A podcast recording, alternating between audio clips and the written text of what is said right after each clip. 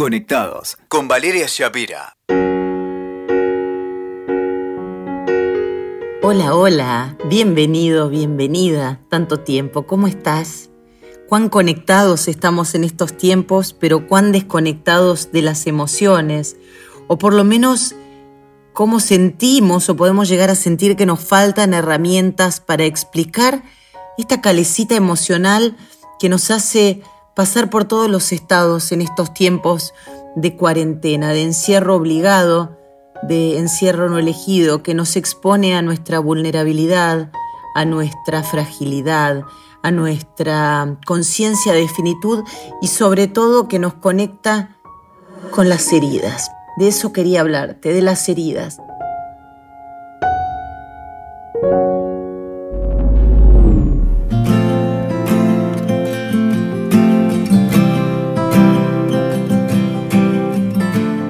Hace mucho tiempo me regalaron un mazo de cartas que se llama las cartas de la, de la sanación y, y siempre las tuve ahí con el nylon hasta que decidí, sincrónicamente, ¿no? sacarlas para jugar un poco con ellas. Y estas cartas están basadas en un libro de una autora francesa que se llama Lise Bourbeau, que son las cinco heridas que te impiden ser, que impiden ser uno mismo, ¿no? Estas heridas eh, originales tienen que ver con el miedo al abandono, el miedo al rechazo, la humillación, la traición, la injusticia, ¿no?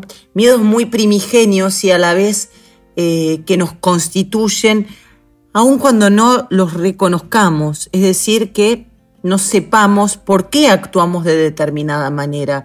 A veces aparece alguien que nos moviliza y nos provoca ganas de huir y es paradójico y es inentendible porque a la vez lo que nos atrae nos hace querer escapar. Eh, esas cosas a veces tienen que ver con el rechazo, muchas veces heridas del abandono que se manifiestan también a nivel corporal ocurren en, el, en la psiquis aún antes de que seamos capaces de, reconocernos como seres pensantes. ¿no? Muchas veces eh, aparecen estas heridas de abandono en, en bebés que no han sido buscados. Bueno, es largo y no quiero aburrirte con esto, pero sí me he conectado personalmente con esto de las heridas en este tiempo de calecita emocional porque he reconocido, es decir, he vuelto a conocer en mí aspectos que, que no sabía por qué saltaban, ¿no? Y bueno, la cascarita de la herida en estos tiempos de fragilidad aparece y es bueno trabajarla, aún en personas que, tenemos muchas herramientas. Eh, me considero alguien estable emocionalmente, trabajada, con un optimismo trabajado y una estabilidad emocional también en la misma sintonía. Y sin embargo, el carrusel, el carrusel de estos días ha sido vertiginoso. Entonces quiero invitarte a reconciliarte con tus heridas, a investigarlas, a buscarlas y me apareció cuando estaba en este tema eh, algo muy, muy lindo, muy lindo. Seguramente has visto en redes sociales alguna foto de una vasija o de un jarrón resquebrajado y como pegado. Eso es un arte japonés que se llama kintsukuroi. Es el arte japonés de recomponer aquello que se ha roto. Cuando una pieza de cerámica se quiebra, ¿qué hacen los maestros de esta disciplina, de este arte? La reparan, pero no pegándolo con cualquier cosa, la rellenan con oro o plata, esas grietas, como para resaltar el valor de la reconstrucción. Esa pieza que, que se reconstruye es un símbolo de fragilidad, pero a la vez de resiliencia, de belleza, de fortaleza. Y me gustó esta imagen de la pieza reconstruida como una mm, metáfora, como un símbolo de aquello que cada uno de nosotros es. ¿Quién no se ha quebrado? ¿Quién no se ha partido? ¿Quién no está hecho añicos?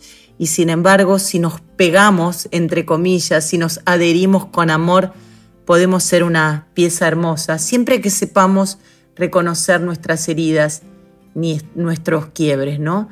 Estas experiencias dolorosas que nos constituyen a la vez también nos vuelven personas más empáticas, personas más amables en el sentido de dignas de dar amor y de amar y, no tenemos por qué avergonzarnos de ser heridos. Todos tenemos un niño herido adentro con el que es lindo reconectar darle un abrazo y decirle cada tanto, todo va a estar bien.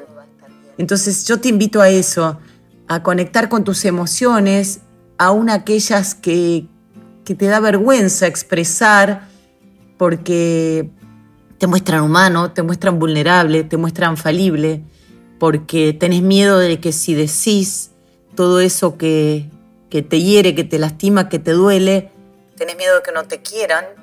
Y quien te quiera te va a querer resquebrajado, quien te quiera bien te va a querer resquebrajado, roto y resiliente, y si no, esa persona seguirá su curso y algo tendrás que aprender de la situación. Es importante gestionar las emociones y no pensar que aquello que hemos sido es aquello que seremos toda la vida. Eh, tengo más de 30 años de terapia, más de 30 años, y me gusta decir que le he comprado unos cuantos duplex a los psicólogos.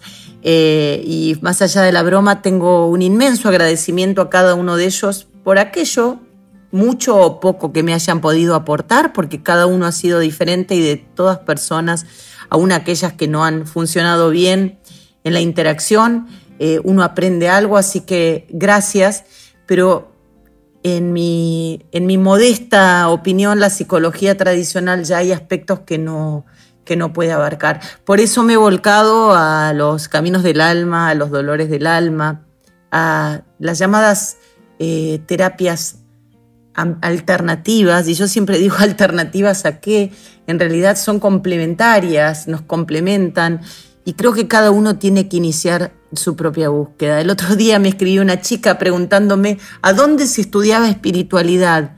Y me descolocó la pregunta, porque le dije, esto no se estudia, tenés que fijarte qué te resuena en las tripas.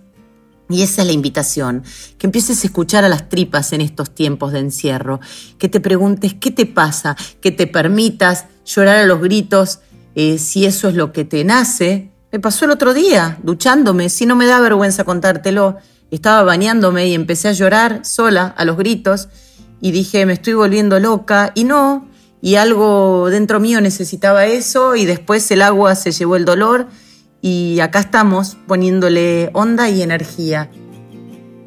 Quiero contarte también que hay muchas, muchas nuevas maneras de gestionar las emociones.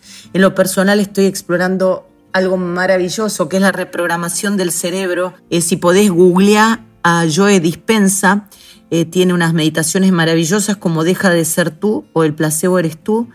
Y eso va a contrapelo con aquello que muchas veces la psicología tradicional nos ha dicho, que vamos a tener que convivir siempre con aquellas heridas que tenemos. Bueno, Dispensa habla de reentrenar el cerebro para poder reprogramarlo justamente y dejar de ser ese viejo yo, ese viejo tú, herido, lastimado, que sangra ante el menor estímulo. Así que quería compartir con vos estas reflexiones de cuarentena, estas reflexiones de calecita emocional que me dejan optimista acerca del cambio que puedo gestionar en mí y del que podés gestionar en vos si te animás a explorar, a salir de los circuitos tradicionales, a conectar con aquellas heridas, dejarlas que terminen de sangrar de una vez por todas y animarte a estrenar una nueva y hermosa versión de vos mismo, de vos misma. Gracias por estar siempre conectado, conectada conmigo. Gracias.